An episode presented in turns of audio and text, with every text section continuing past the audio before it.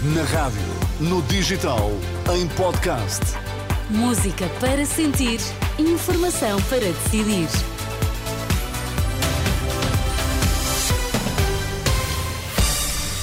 Uma hora, meio-dia nos Açores. Seja bem-vindo à Renascença. Está a partir de agora comigo, Sónia Santos. Nas notícias, o Vítor Mesquita. Boa tarde, Vítor. Boa tarde, Sónia. Quais são os temas em destaque? Pequenas e médias empresas consideram difícil um aumento do salário mínimo para os mil euros em 2028. Preocupado com os internamentos em cuidados intensivos, o Ministro da Saúde apela à vacinação contra a gripe. Vamos então ao Jornal da Uma, edição de Vítor Mesquita. As pequenas e médias empresas veem com muita dificuldade um aumento do salário mínimo para mil euros até 2028. Em declarações há minutos à Renascença, o presidente da Associação Nacional das PMEs, Nuno Carvalhinha, diz que a proposta de Pedro Nuno Santos traz muitos custos para as empresas. Não vejo como é que vai ser possível para as pequenas e médias empresas suportar um aumento de salário mínimo tão grande. Quando temos um aumento de salário mínimo, temos também uh, automaticamente um aumento de contribuições para a Segurança Social, um aumento da taxa de retenção de, de IRS e, portanto, e, de, e, ao aumentar o salário mínimo implica também não só o aumento do salário mínimo, mas todos os outros salários que as empresas têm, porque nota bem, se, se atualmente temos um salário mínimo de 820 euros e depois vamos, e temos um salário intermédio que está nos 1000 euros, se subimos o salário mínimo para 1000 euros, aqueles salários intermédios também vamos ter que subir na, na proporção, não é? Ouvido pelo jornalista Alexandre Abrantes Neves, Nuno Carvalhinha pede que, caso a proposta venha a ser uma realidade, haja uma redução de impostos e uma bonificação de taxas de juros para as empresas, tal como acontece para as famílias. PMEs vêm com muita dificuldade um possível aumento do salário mínimo para os mil euros até 2028. Esta manhã já escutamos o presidente da Confederação do Comércio dizer que é muito cedo para falar num aumento do salário mínimo e a coordenadora do Bloco de Esquerda defende que o aumento aumento eh, proposto por Pedro Nuno Santos representa uma subida a um ritmo menor que a deste ano. Esta manhã no Fundão, Mariana Mortágua alertou ainda para a necessidade de acautelar a subida do salário médio. Pelo terceiro mês consecutivo, a taxa de desemprego manteve-se nos 6,6% em novembro, aumentou 0,1 pontos percentuais face ao mesmo mês de 2022, é o que indicam os dados provisórios do Instituto Nacional de Estatística. Preocupado com os internamentos em cuidados intensivos, o Ministro da Saúde apela à vacinação contra a gripe e a Covid-19. Manuel Pizarro alerta que o vírus da gripe A tem causado doença grave. O ministro lembra que a campanha de vacinação ainda não terminou. Ainda há vacinas disponíveis. Todos aqueles que têm mais de 60 anos e que ainda não se vacinaram devem vacinar-se. Estamos a ter uma epidemia de gripe A com grande virulência, digamos, o vírus é muito, é, é, é, causa doença humana muito grave, não se, não se sabe ainda inteiramente se isso se deve à própria natureza do vírus ou ao facto de que os anos de, de enfim, menor contacto social durante a pandemia tenham deixado as pessoas mais vulneráveis. A verdade é que temos sido capazes de responder na plenitude né, em matéria de cuidados intensivos, mas temos que continuar a acompanhar esta circunstância.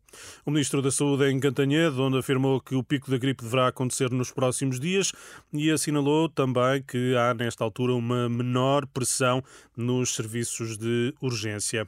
Na Ucrânia, pelo menos quatro pessoas morreram esta manhã na sequência de uma ofensiva aérea de larga escala por parte das forças russas. Os ataques tinham como alvo as zonas centro e sul do país. Também Kharkiv, a segunda cidade mais importante da Ucrânia, foi bombardeada. Há registro de várias infraestruturas críticas atingidas por estes ataques. Já do lado russo, as autoridades confirmam a retirada de emergência de 300 pessoas de Belgorod, a cidade fronteiriça que tem sido alvo de contínuos ataques por parte das forças ucranianas. E, Vítor, eh, voltamos às palavras do Papa esta manhã no Vaticano, eh, na cerimónia de apresentação de cumprimentos ao corpo diplomático acreditado, acreditado aliás, na Santa Sé.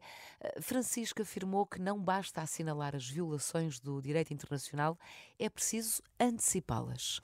Lembrando os conflitos no Médio Oriente e na hum, Ucrânia, Francisco condena a indiferença perante os alvos a atingir nos conflitos armados, sejam eles militares ou civis civis.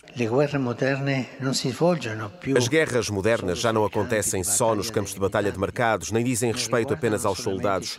Num contexto em que a distinção entre objetivos militares e civis parece já não ser observada, não há conflito que não acabe por afetar indiscriminadamente as populações civis. Os acontecimentos na Ucrânia e em Gaza são a prova clara disso. Não podemos esquecer que as graves violações do direito humanitário internacional são crimes de guerra.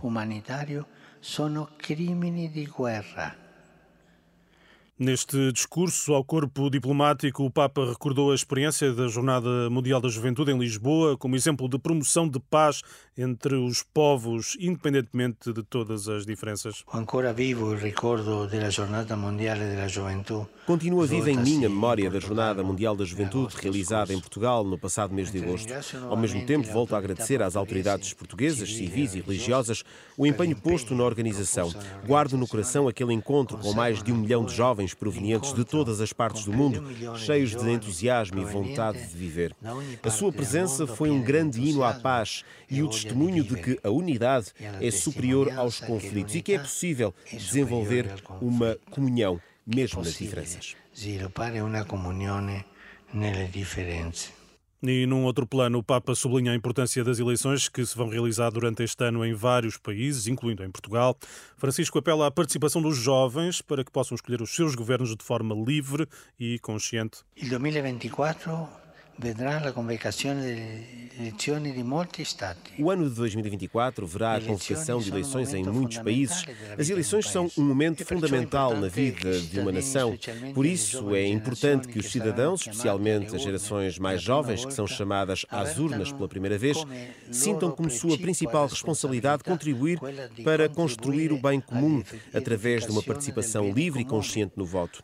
Por outro lado, a política deve ser sempre entendida não como apropriação apropriação do poder, mas como forma mais elevada de caridade e, por conseguinte, do serviço ao próximo dentro de uma comunidade local e nacional. E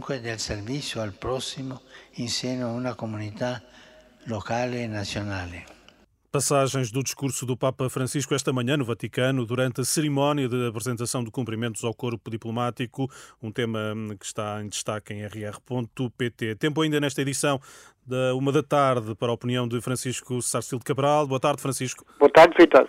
Esta segunda-feira lança um olhar sobre a falha da autoridade tributária na cobrança do IMI das barragens.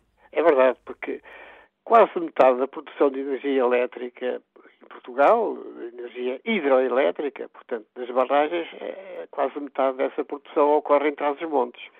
E há longos anos que as câmaras municipais daquela região reclamam receber o IMI, o Imposto Municipal sobre Imóveis, e outros impostos relativos às barragens, mas até hoje sem sucesso. Os proprietários das barragens defendem-se argumentando que as barragens são bens do domínio público e, por isso, são, seriam isentas de IMI. Esta foi uma interpretação jurídica da Agência Portuguesa do Ambiente e uma interpretação muito utilizada pelos governantes para tentar justificar a não, a não cobrança do IMI. Mas a posição do governo mudou. No fim de, de 2022, o secretário de Estado dos Assuntos Fiscais, Nuno Félix, determinou que, fosse que fosse cobrado o IMI aos proprietários das barragens. Seguiu assim o secretário de Estado seguiu um parecer da, da Procuradoria-Geral da República de 2006 que andava esquecido. Só que a autoridade tributária deixou passar 2023 sem ter cobrado o IMI.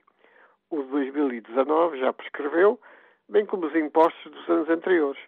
A Câmara de Miranda do Douro vai para tribunal com uma queixa-crime.